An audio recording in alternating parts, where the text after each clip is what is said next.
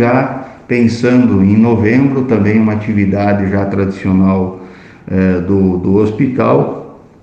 que é, sem dúvida alguma, o Novembro Azul, né, que estaremos aí também fazendo palestras internas aqui é, com toda a equipe de urologia. E uma novidade que estaremos aqui trazendo também para toda a comunidade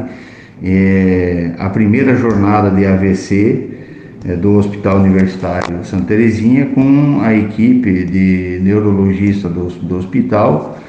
que estará fazendo palestras de forma online e também algumas atividades, né, que ainda estamos ainda por decidir no parque municipal ou na praça aqui da nossa cidade e que estarão também participando, né, acadêmicos da fisioterapia, da medicina, enfermagem, psicologia, bem como também os profissionais da equipe de neurologia, neurocirurgia, né, trazendo aí para a comunidade geral informações, né, sobre o AVC e que também é muito importante que as pessoas, né, tenham um pleno conhecimento para evitar, de certa forma, é, questões mais graves nesse sentido.